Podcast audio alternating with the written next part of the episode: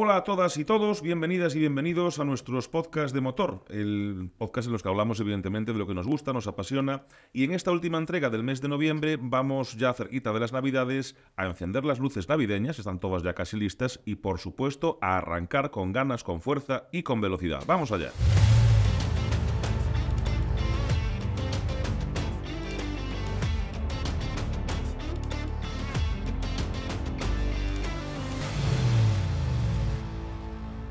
Pues lo dicho, estamos llegando a diciembre, hay varios temas que de una manera o de otra se van a resolver, otros se han resuelto, como esa premoción de censura a la directiva de la Federación Gallega de Automovilismo eh, o la Copa de España de Rallys de Asfalto, también el, Supercampeonato ya está decidido.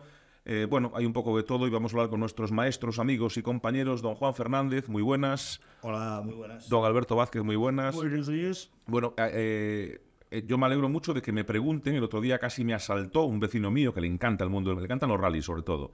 Y me decía, ¿qué va a pasar en la federación? Aparte es una persona que era muy crítica con la anterior junta directiva y esta tenía mucha ilusión eh, con, con, Renova. Eh, ¿Qué va a pasar? Hay movimientos, ¿no? O sea, sigue habiendo movimientos semana a semana y avances. Sí, sí, eh, realmente sigue habiendo movimientos y sigue habiendo contactos. Eh, como ya eh, explicamos la semana pasada, los promotores de esa hipotética moción de censura, yo sé, prefiero hablar así porque aunque está en marcha todavía no hay nada plasmado. Entonces estamos, bueno, no nos vayamos a pillar los dedos también. ¿no? Me consta que tienen todas las firmas necesarias para presentarla. ¿no? Ahora aquí el tema es un tema de plazos. Se están manteniendo conversaciones por parte de los promotores de esta moción con eh, entidades por encima de lo que es la Federación Gallega. Estamos hablando de Federación Española de Automovilismo, estamos hablando de Secretaría Sea para Deporte, otras comunidades autónomas, porque lo que sí está claro es que eh, no hay mucho margen de maniobra.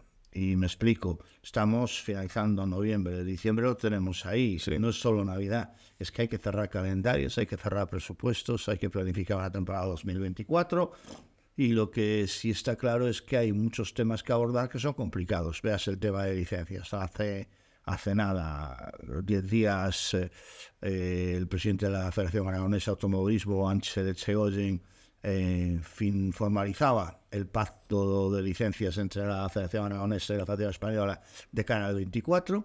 Eh, a pesar de que Ángel Segoyen es un declarado enemigo de Manuel Aviñó, de hecho eh, había formado parte de la candidatura opositora en las últimas elecciones y sigue formando parte, pero como él dice, lo cortés no quita lo valiente, yo he hablado con él directamente porque, digamos, me precio de tener una buena relación con él, y bueno, me comentaba que él, como presidente de la Federación Aragonesa, lo que tiene que ver es lo mejor para la Federación Aragonesa. No tiene nada que ver su postura político-deportiva con los beneficios reales que él pueda sacar para Aragón y para sus federados eh, con las negociaciones con la Federación Española. En este caso, una negociación entre dos entes y se ha firmado el acuerdo de eh, licencia única para ambas. Eh, me gustaría que en Galicia se hiciese exactamente lo mismo. Creo que tanto por la parte de la presidencia actual como de la eh, teórica candidatura opositora, eh, las cosas van encaminadas hacia ahí. Entonces, claro, eh, ¿qué le sucede a los promotores de la teórica moción de censura? Que los plazos se le echan encima. Entonces, ellos tienen que barajar cuál es el momento idóneo, ideal, para poderla presentar, porque después hay eh, unos plazos para recibirla, aceptarla, convocarla, realizarlas. En caso de que salga adelante, pues habrá, supongo que unos tiempos para revisión o para alegaciones o para reclamaciones. Yo ahí en eso no estoy muy ducho y prefiero no meterme. Bueno, digamos que sí sé, pero prefiero no saber. eso te iba a decir yo. Estás ducho, pero prefieres no. Ah, entonces, eh, eh, bueno, pues todo eso va a llevar un tiempo. Entonces probablemente la toma de posición irá en caso de que se presente en los próximos días y caso de que salga adelante, porque si no sale adelante no pasa nada, todo balsa aceite y sigue como está, pero si sale adelante, pues estos plazos hay que cumplirlos, entonces la toma de posesión de la nueva eh, junta directiva del nuevo presidente pues se alargará de nuevo hasta el mes de febrero aproximadamente. Es que a mí me preguntaban, ¿no eh, eh, ¿y no sería mejor dejar que se, se todas las pruebas, eh, dejar hasta febrero o marzo para presentar esa moción. eh, eh, por el bien de, de, del automovilismo. Claro, yo es que eso sí que no lo sé. Pero yo me pregunto si, lo, si se espera hasta febrero, los calendarios no se van a poder tocar. No, no, no, vamos a ver. Es, eh, no los puede, no los puede eh, digamos, modificar la Junta entrante, porque han sido aprobados en una Asamblea General, que sea quien sea el presidente, es la legítima entidad o legítimo órgano para poder aprobar o no vale una propuesta, entonces eso es inamovible, se podrá modificar en cuanto a una prueba que se cae, otra que se calenda en su sitio, pero sí. que es eh, fecha, tal, tal. Pero el tema de licencias, ¿qué puede ocurrir con ello? Porque también va a ser muy difícil. Pues, pues, pues, es que no, la, situación no es nada fácil, ¿eh? O sea, eh, a ver, es que hay un embolado ahí. Sí, sí, que hay un embolado, pero yo creo que con buena voluntad eh, se hace, ¿no? Es decir, vamos a ver, si yo soy el, eh, vamos a ponernos en plano personal. Si yo soy el candidato eh, que va a presentar la moción de censura, yo ya me habré reunido antes con don Manuel Aviño y su junta directiva y habré pactado las condiciones de unificación de licencia. ¿Por qué? Porque en el momento en que la presente, si la llevo a cabo antes de terminar el año, yo sé que voy a tomar posesión de, de la, de la presidencia de la federación. Entonces a mí me da igual cuando la tome, si el 7, el 8 de febrero, quien sea, mis licencias con la Federación Española, las que yo he pactado y que serán las que van ahí, claro. eh, van a partir del día de enero a gozar de la facilidad del convenio que yo voy a firmar y que en Federación Española son conscientes de que lo voy a firmar si es la presidencia quien lo hace, la actual presidencia, ya están firmadas. Entonces, el único problema es ese vacío legal entre traspaso de poderes eh, que estamos en lo de siempre. Eh, no hay nadie en la puerta de la panadería para despacharte el pan. Claro. Ese es el problema. Aunque, aunque la federación, que cuenta con sus propios trabajadores, su ritmo de trabajo debería ser exactamente igual. Uh, es decir, yo no concibo una empresa y en este caso hablamos de términos de empresa, porque hoy en día no nos olvidemos que las federaciones la gente cobra. Ya no es como antes, que ibas a hacer tus horitas después de trabajar en el banco señor. y te ibas a hacer tus horitas así y despachabas tickets o firmabas o levantabas teléfono. Ahora la gente tiene una más o menos dedicación exclusiva. Si no, no entiendo, eh, si no hay dedicación exclusiva, no entiendo a qué vienen los 42.000 euros que cobras el troitinho. ¿va? Porque si es un sobresueldo para ir unas horas... Fue por sobresueldo. Eh, pues, yo también quiero ser presidente y no me va a votar nadie, ¿no? Porque eso está claro, pero... Ah, pues yo no te digo que no. No, eh, no, bueno, bueno, bueno, bueno, Primero, primero porque hay que, hay que ser eh, lógicos y conscientes. Yo no soy la persona adecuada para tener, para tener un cargo de ese tipo, ¿no? Por mucha experiencia que tenga, por muchos años, por, como se suele decir, el culo gastado de de andar eh, por las cunas y demás, pero yo no soy la persona adecuada. Hay, hay, gente, a ver, que, sí, yo estoy de acuerdo contigo, yo Juan. puedo estar dentro de un grupo eh, de, de, trabajo, apoyo, de trabajo eh, aportando lo poco que sé, bueno, ¿vale? Entonces, eh, eres muy modesto. Hay unas disciplinas que controlo más que otras, evidentemente. Ahí puedo estar, como igual que yo. En Galicia hay gente súper preparada. Es decir, Mucho. no nos olvidemos que estamos hablando de la comunidad autónoma o del país, si quieren algunos hablar en otros términos, eh, con más capacidad organizativa uh, del Estado español. Es decir, eh, que no se nos eh, rague las vestiduras nadie, pero aquí tenemos, eh, durante mucho tiempo tuvimos y tenemos eh, la mayor cantidad de organizadores de pros de campeonato Sí, sí, sí, sí, sí, sí. Es, es una realidad. Y si no tenemos más es porque seguimos sin tener un circuito prevalente de velocidad.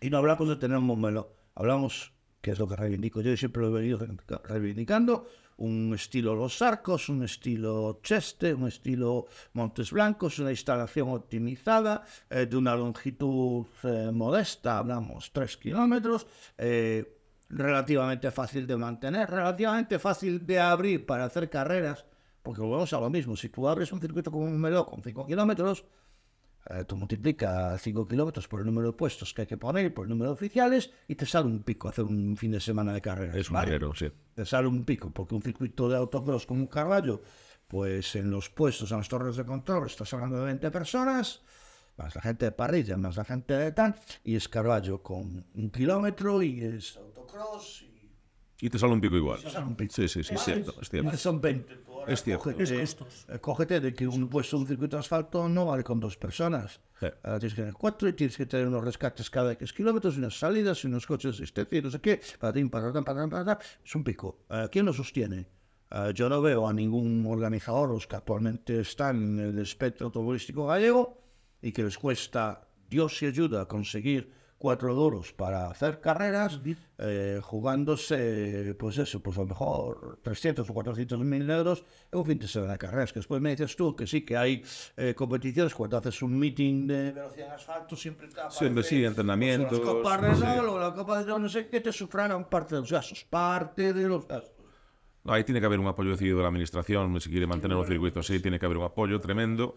Y luego, claro, los que ponen el dinero a- al final en, en- en- en las carreras siempre, siempre son un poco los mismos, son las mismas empresas que están ahí por, por, por- por amor al arte o porque les va en ello o por lo que sea, ¿no? Pero sí que es cierto Pero que... que hablabas antes de buscar la persona adecuada. Es que es Coño, es que yo, yo- yo lo dije un día, eh, eh, eh, ah, pues yo creo que Germán Castellón lo haría muy bien, seguramente, por experiencia, por tal, pero claro, Germán es que también tiene sus detractores. pero tiene sus detractores.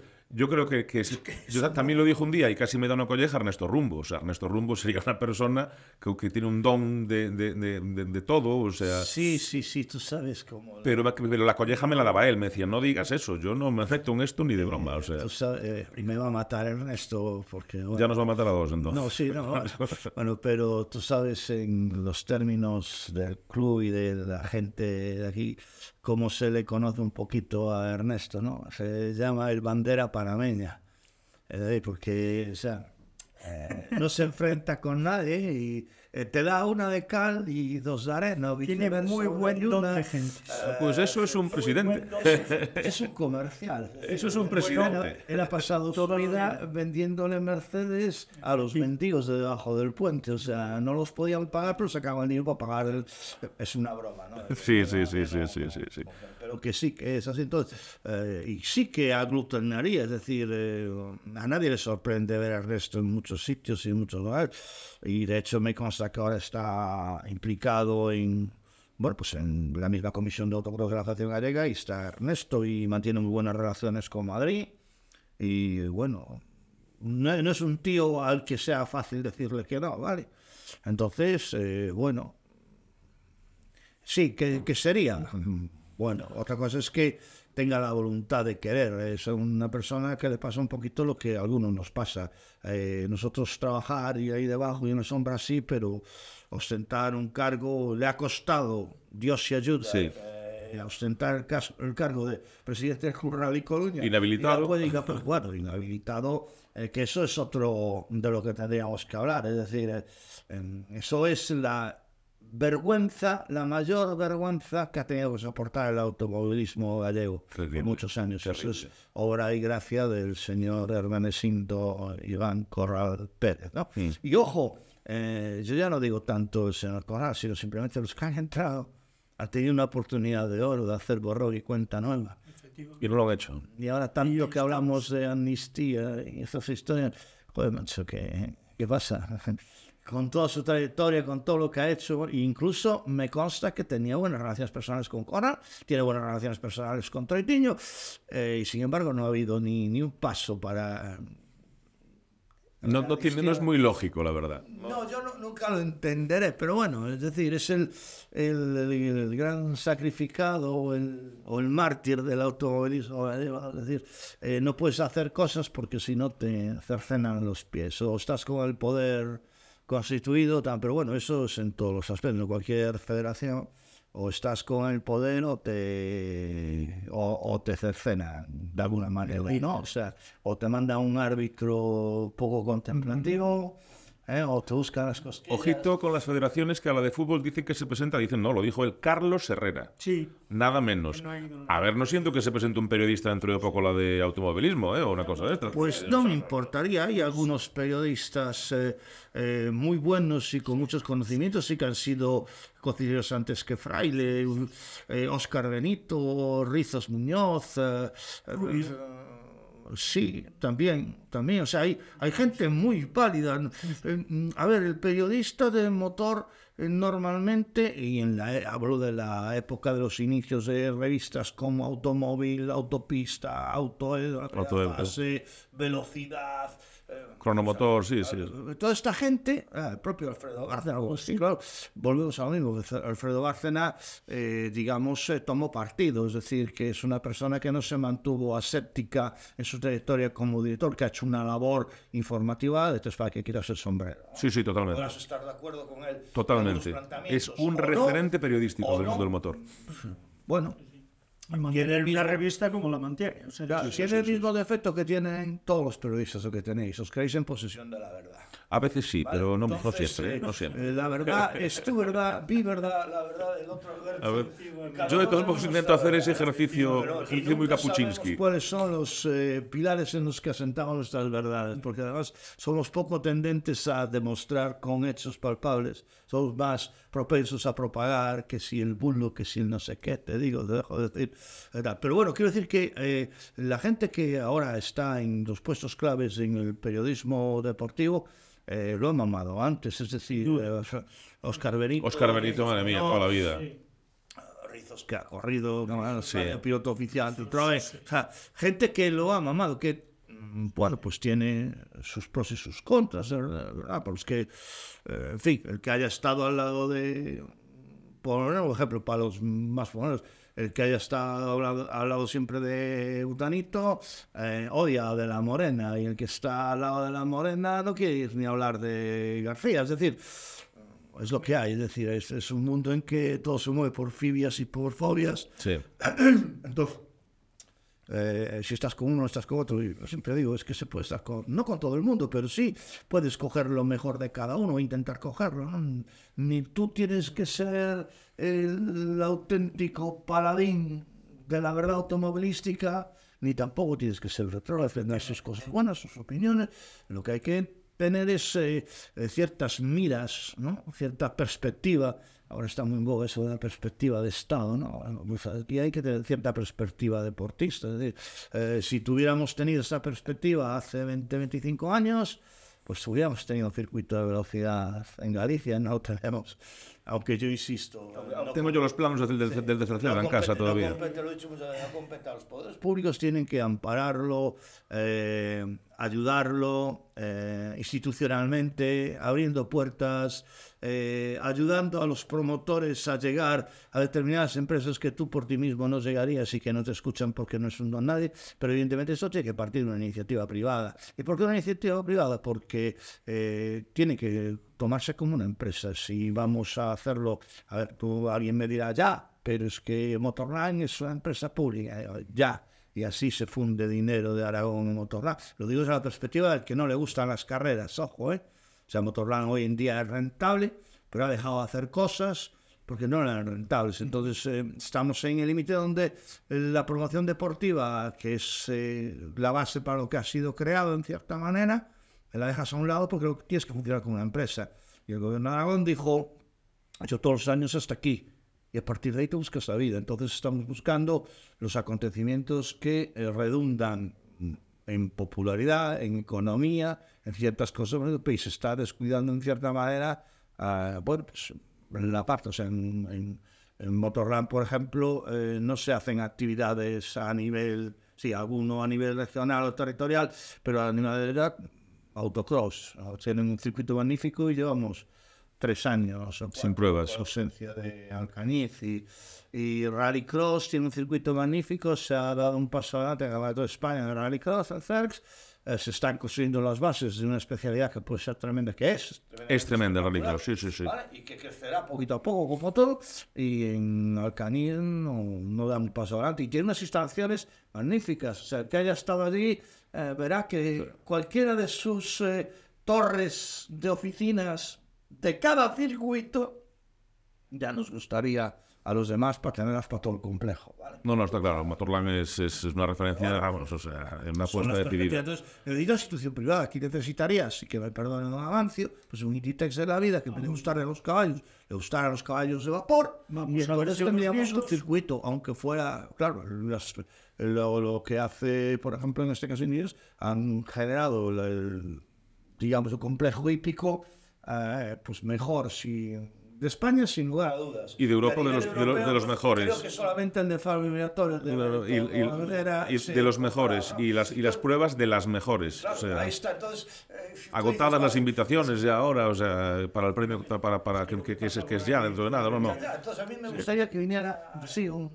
No, Sí. loco, porque yo no lo llamaría loco. yo- no tiene nada. Un mecenas, un mecenas que dijera, me gustan los coches, ¿no? En vez de me gusta la fruta, me gustan los coches. Sí. Y entonces, pues bueno, pues, eh, me gustan los coches y genero en algún sitio. otro diría ojalá dijera me gusta el fútbol para el deportivo otro día me gusta el baloncesto no claro Bueno, claro cada es uno que con lo que mirado, mirado en, en perspectiva del país, perspectiva del país, yo sé que a los coruñeses igual nos duele o les duele, pero el Galicia no se puede quejar. Tenemos un equipo de primera división, otro en segunda, cuatro o cinco en primera federación. Empieza a mirar comunidades autónomas como están. Sí. Eh, a otro nivel deportivo, a nivel baloncesto. eh, ¿Qué quieres que te cuente? Tenemos dos en Eh, ACB, y tenemos- y tenemos a el nivel balonmano, y estoy hablando tanto masculino como femenino, es decir, yo hablo deporte genérico, ¿no? Sí, pero no, te- no, no tenemos un circuito y es la vieja, el viejo anhelo de la comunidad más importante en el mundo del automovilismo a nivel nacional. alguien te dirá, tenéis los dos mejores circuitos y las dos mejores pruebas de Campeonato de España de autocross. Y tenéis uno de los mejores circuitos permanentes de motocross, el de Prado en Lugo. Sí, pero, pero bueno, pero no, no, no, no, Claro, no hablando de un circuito de alta velocidad. Claro, tenéis eh, un campeonato de rallies que es la envidia de todo el Estado español. Tenéis dos subidas de montaña que hoy por hoy eh, están dentro del top 5 o top 6 De las nacionales, sí. Pero queremos más. No queremos que... Queremos tener Y merecemos, y mere- precisamente por todo eso, se merece tener el, el circuito. Bueno, va- eh, vamos, vamos, sí, sí. Me estaba acordando antes que otra persona, y además buen amigo, que entiende el mundo del motor de toda la vida, Marcelo Carboni. Un tío que podría hacerlo sinceramente fenomenal. También. Muy buen don de gentes, mucho conocimiento del ¿Te automovilismo. refieres presentarse a presidente? Sí. Uy, tú te sorprenderías la cantidad de tractores que tiene Marcelo sé, Tantos o más sé, que Alfredo Ya, ya lo sé, pero ¿quién no tiene detractores? Ah, sí, sí, no, Ernesto Rumbo. Sí, Ernesto. Ernesto, cuando escuche el podcast, luego nos va a matar a ti y a mí. Lo que se pero trata bueno. es de que lo hagan bien. Nos va a matar sin morir. Por cierto, a- a- se acabó el Supercampeonato de España de Rallys. Eh, Iván Ares tercero, eh, dos abandonos en las dos últimas pruebas. eh, mala suerte. total, ¿eh? Eh, Total, total. Lleva un par de años eh, todos modos, eh, tenemos ahí otro gallego que hablamos poco de él, que es Javi Pardo. Javi Pardo. muy bien, Javi Pardo. Quedó justo por detrás de, de Iván, cuarto en el Campeonato de España, Supercampeonato de España. Ja- Creo Javi que es sí. para celebrarlo. Javi, si no hubiera sido por el golpe en el Príncipe de Asturias, en la famosa eh, doble ocho del tramo de, de tierra, que todavía la gente se retuerce de pensar cómo rayos se pudo haber montado ese tramo, o más bien cómo rayos se pudo haber dado permiso para hacer ese tramo. Pero bueno, son, son otras historias para hablar, pero si hubiera sido por ese golpe, y, y bueno, alguna circunstancia más, Javi hubiera estado más arriba. Ha demostrado de que va rápido, de que tiene madera, que Muy buen volantista, sí señor. Sí señor. otro más a sumar, ¿eh? Y cuidado que sigue, que viene en tierra Juan Pablo Castro, anda por ahí también, anda también Marcos Canedo, no olvidemos de él. Sí. Hay gente, gente, gente, gente muy buena. Ya hablaremos en- la semana que viene, pues todavía es para el primeros de diciembre de, la Cera, de la Copa de España Rallys de Asfalto. Ahí está Cajiao con Muñiz, que se juegan el. Lo tiene todo a su favor Cajiao, pero bueno, de eso ya hablaremos. Lo que sí está, porque también me preguntaron por un artículo de Alberto Vázquez en el último suplemento, en el suplemento en papel que salen en los cinco periódicos de Editorial La Capital, en el Deporte, Diario de Ferrol, Diario de Bergantiños, Diario de Barosa y en el Ideal Gallego, sobre el tema del aparcamiento en Coruña, que además va ilustrado con un montón de fotos de un montón de coches saltándose a la torera todo lo divino y lo humano. Eh, es cierto que a veces echas de menos a la policía local porque eh, eh, hay una multa a tiempo, por lo menos aclarar las cosas, pero también el incivismo que tiene el personal es tremendo, ¿eh? Total. Tremendo, o sea... Se ve gráficamente y me las he quitado, las he ido quitando por la calle y tengo un lote de ellas más. O sea, esos son meras anécdotas, ¿no? Pero efectivamente, ¿dónde está la policía local de La Coruña? Es que hace mucho tiempo que todos los coruñeses nos estamos preguntando lo mismo. Antes bajabas por la calle Real y veías a los policías locales paseando y daban una cierta sensación de seguridad, pero seguridad vial en todos los aspectos. Hoy a mí me cuesta trabajo pensar en dónde están. Y, y, otra cosa también, que lo, que lo comentábamos antes, eh, estas aguas traen muchos baches, porque claro, bachear es lo que tiene, que luego el bache se vuelve a...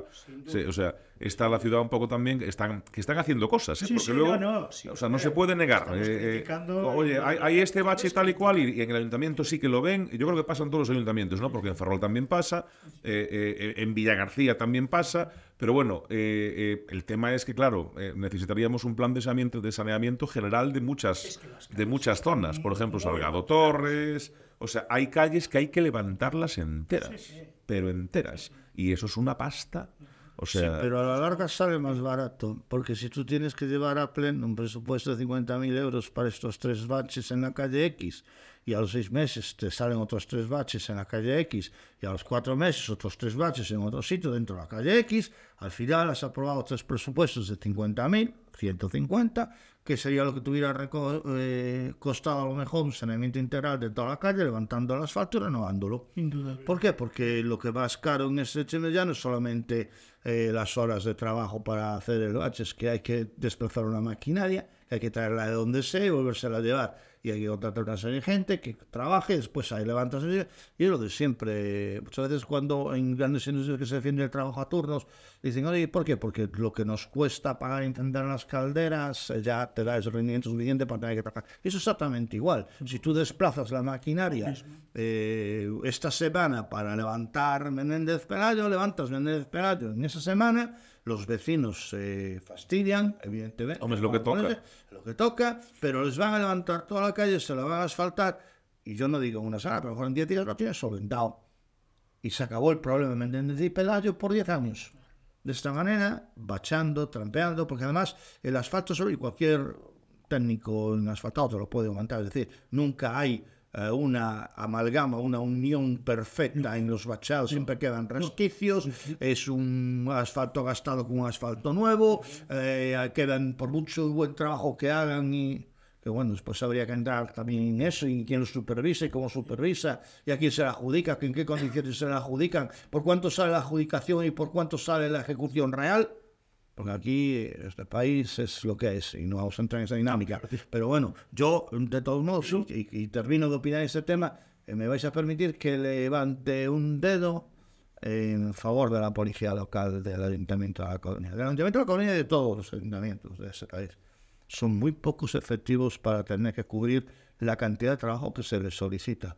La Coruña es una ciudad con cerca de 300.000 habitantes, con una eh, configuración geográfica muy complicada. eso es cierto. ¿eh? ¿Vale? Eh, Eso es cierto. ¿Cuántos coches patrulla tenemos circulando de noche? Vamos a poner que haya 10, que ya son muchos, me parece, ¿eh? pero que haya 10. Estás hablando de 20 personas. 20 personas que tienen que tener, pues, alguien coordinando en base, alguien... de Sí, sí, sí, sí, sí, sí. Y esta gente eh, tiene sus descansos, no lo puedes hacer trabajar 24 horas, tiene sus descansos, tiene que tener una preparación. Entonces, para cada turno, si en este momento estamos hablando pues de 30 personas por cada turno, estamos hablando de 90. Hay que tener otros 30 para los descansos. 120. Tenemos una ¿Qué plantilla tenemos? tenemos una plantilla de 357 agentes según el ayuntamiento, de los cuales 50 y algo, no me acuerdo ahora mismo, eh, no están para hacer labores de calle. No están operativos en edad, calle. por lo que sea, Por lo que bueno, sea. lógico, eso hablando normal. de 300 policías, No 300, nos llega a nada. indudablemente. No nos llega a nada. Probablemente estamos, estamos, hablando, estamos hablando de que con 300, 350, yo soy más generoso. Bueno, imagínate que hubiera 400. Tú tendrías operativos por turno solo 100 personas.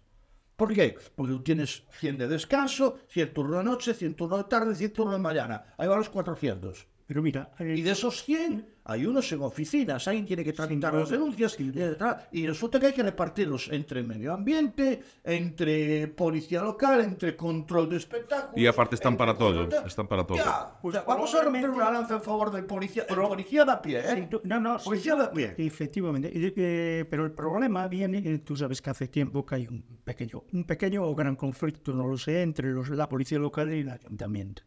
Ya viene de hace unos cuantos años.